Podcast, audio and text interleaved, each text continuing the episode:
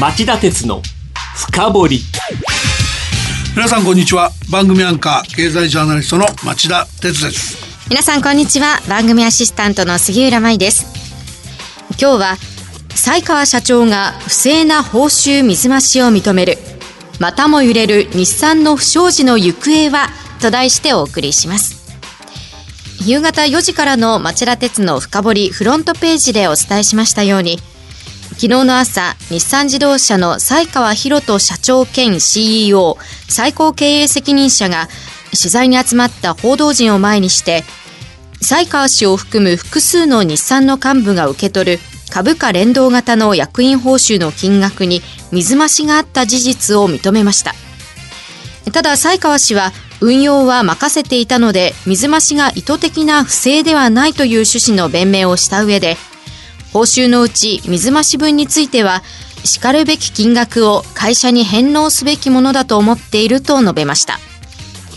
日産といえば去年秋当時のカルロス・ゴーン会長が金融商品取引法の虚偽記載容疑で突然逮捕され一時は日本とフランスの外交問題にすら発展しかねないと懸念された場面もありましたがまだ実質的な刑事裁判さえ始まっていない状況です。一方会社は今年6月の株主総会で委員会等設置会社への移行を決めガバナンス企業統治の確立を誓ったばかりでもありました。町田さん、はい、日産を直撃したこの新たな問題どういう意味がありどんな展開が予想されるんでしょうか、うん、あの報道によると日産は週明けの月曜日に取締役会を開いて、えー、問題の調査の結果を報告するようなんですね、はい、だそういう意味では新たな問題が発覚したばかりで今後の展開を大胆に予想したり何かをこうだって断定するのにふさわしい段階じゃないですがでもまあ一見したところポイントはざっくりって3つあると思うんですね。はい、で1つ目はやっぱり西川さんの意図的な不正ではないっていう弁明が信用できるんですか？っていうことですよね。はい、で2番目はどういう後始末というかけじめが必要なのかそして第3が、えー、ゴーン裁判への影響はないのかっていうことだと思います。でこれは3つのポイントは複雑に絡み合うんで、まあ、予想される展開何種類かありますけどもまずはこの3つを抑えるべきなんでしょうね。う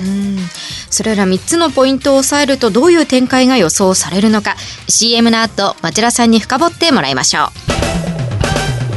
町田鉄の深掘り資産運用をお考えの皆様運用は日本株式だけで十分と思っていませんか？話題のスマートフォン、電気自動車、インターネットでのショッピングなど、周りは外国企業で溢れています。大和証券では、お客様の資産に外国株式を加えた運用のご相談を受けたまわっております。アメリカをはじめ、ヨーロッパ、アジアなど、世界およそ20カ国の外国企業の株式に投資が可能で、各種情報も豊富に取り揃えております。外国株式は大和証券。これを機会にぜひご検討ください。外国株式のお取引は株価の変動、為替相場の変動等による損失が生じる恐れがあります。また、お取引にあたっては、契約締結前交付書面等を必ずよくお読みください。登録番号関東財務局長金融商品取引業者第108号の大和証券株式会社がお送りしました。今日の深掘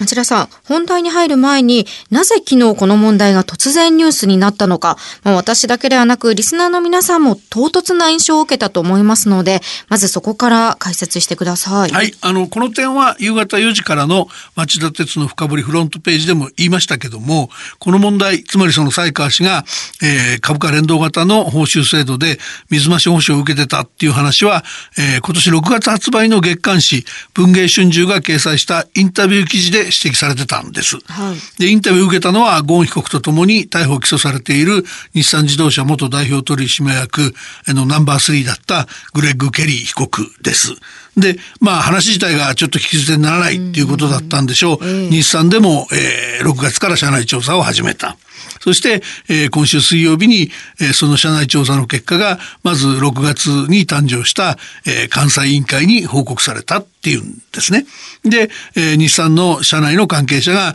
監査委員会への報告の事実をマスコミにリークしたんでしょう。集まった報道陣が才川氏を捕まえて即席の記者会見を昨日の朝やったっていうことのようです。うん、で、あのそこでですね、才川氏は株価連動型の役員報酬の制度を合音体制時代の仕組みの一つという言い方をして、その制度の運用に問題があったという考えを示した上で、不当な報酬を受け取ったことを陳謝した。で、その一方で、自らの不正な指示の存在は否定していて、えー、差額を会社に返還する意向を明らかにしたと。で、つまりその、まあ、杉浦さんが冒頭で紹介したように、水増し報酬を受け取ったことは認めたけども、意図的ではないと主張して、水増し分は会社に返還するんですよって言ったってわけですね。えー、そこで町田さんが挙げた3つのポイントの一つになるわけですが、はい、西川社長は本当に悪意がなかったんでしょうか？まあ、水増し分を会社に返還すれば済むような、これ、簡単な話なんですか？そこのとこはね、あの、ケリー被告が月刊誌のインタビューで答えた話と、西川さんの昨日の言い分大きく食い違ってるんですよね。食い違ってる。どういうことですか？あの、ケリー被告は2013年に西川氏から自分はあの SAR、ストックアプリシエーションライトって言いますけども、あの株価連動型報酬の株式を、えー、何株分持ってるの？っていう質問を受けたっていうんですね。で SAR はあらかじめ決めてある権利行使日の株価があらかじめ決められた基準価格を上回ってればその分だけ報酬がもらえるっていう仕組みなんです。はい、でケリー被告の答えを聞いた才川さんはすで、に行使日を5月14日に決めてたにもかかわらずそれ以降株価が上がったんで8日後の5月22日に変更することでなんと当初よりも4700万円も多い報酬を受け取ったっていう言い方してるんですね。いや後出しじゃんけんみたいですよね。うん、これずるくないんですか？いやずるくないって言うならそのルールがおかしいですよね。えー、あのもう少し詳しく言いますとね、一般的にこの SAR っていう株価連動型報酬はあらかじめ決めておいた日の株価が基準株価より高ければそれだけその会社の企業価値を高めるのにあなたが貢献したよって評価して会社が提供する報酬なんですよ。あのなのでですねそれをもらう側の都合でねあらかじめ決めておいた日をコロコロ変えちゃったんじゃ会社が損失被ることになりかねませんよね。はい、したがってその簡単にはその日程が変更できないようにこの制度を入れてる会社はやってるはずなんですよ。でましてその8日間置いてこの日の方が高いから日程変えるなんていうのは何らかのルール違反に当たらない方がおかしいって考えるべきですよね。でそこで気がかりなのは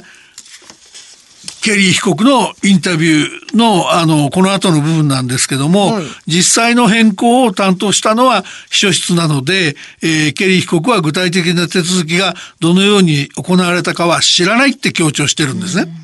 ところが、これに対して才川氏の昨日の朝の釈明は、報酬制度の運用に問題があったんだとした上で、私を含めて複数人がケリー被告らの事務局に任せて運用していたって釈明してるんですよ。はい、つまりその問題の責任はケリー被告らにあると主張したってことですよね。知らないっていうケリー被告に対してケリー被告に任せたっていう才川さんの言い分ですから、非常に大きな矛盾が生じてるわけです。はい、でそこで第一のポイントになるんだけど才川さんに本当に悪意がなかったのかですよね。仮に事実が才川さんの言うような事務局任せでケリー被告任せならば才川さんの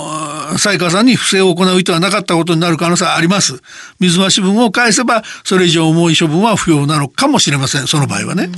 でもこのまま才川さんの言い分を信じていいんでしょうか？そこですよね。当然その才川さんの釈明を鵜呑みにするのは、えー、リスキーだと思う人が多いはずですよね。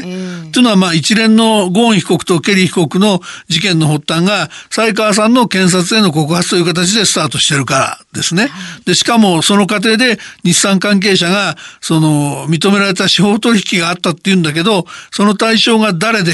どんな捜査協力して、えー、どんな容疑の面積を受けたのかが明らかになってないですよね。そうですねここはやっぱりもう一方ちゃんとあのケリー被告の言い分も注意深く聞く必要があるのは明らかでしょう。でその、えー、ケリー被告の月刊誌インタビューにはあのその場にですね弁護士が立ち会ってたと言います。はい、でこれから裁判もあるんでケリー被告の方もあんまりいい加減なことを言うとも考えにくいと思いますよね。で、今朝の報道を見ると、日産は来週月曜日に取締役会を開いて、えー、監査委員会から何があったのかの調査報告を受け取り、処分を検討するとしているようです。うん、えー、この内容をしっかりモニターする必要がありますよね。そうですね。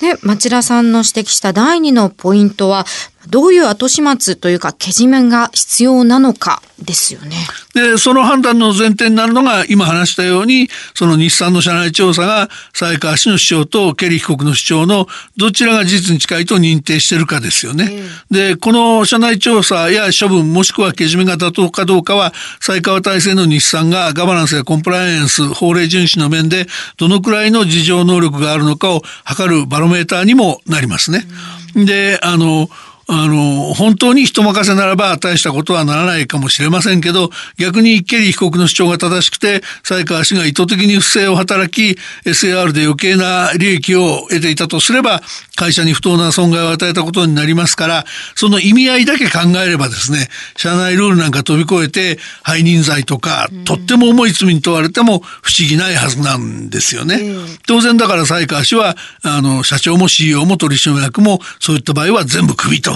いう深刻な事態になりかねませんよね。そして3番目のゴーン裁判への影響というのはどうでしょうか？あの SAR の不正な手続きで才川氏が水増し報酬を受け取ったっていう話で思い出すのがゴーン氏の逮捕容疑の一つが当初、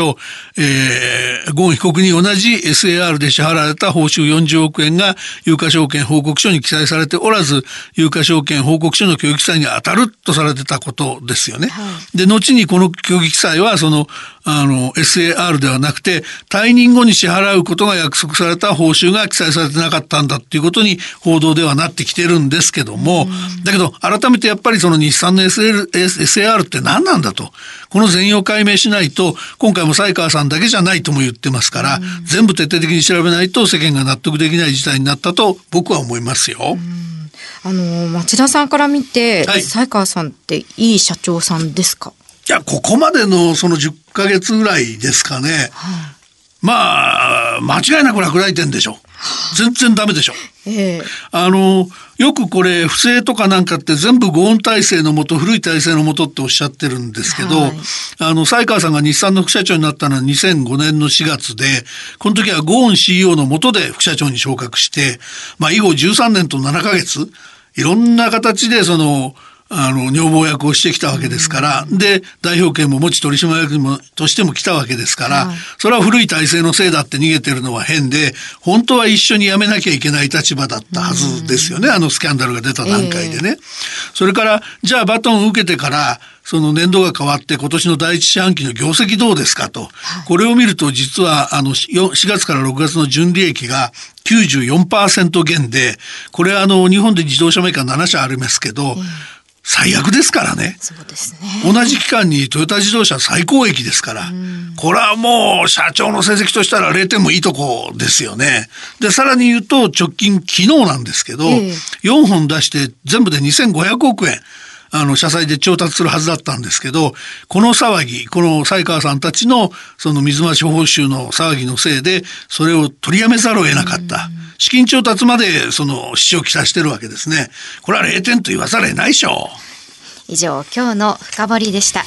今日は才川社長が不正な報酬水増しを認めるまたも揺れる日産の不祥事の行方はと題してお送りしました、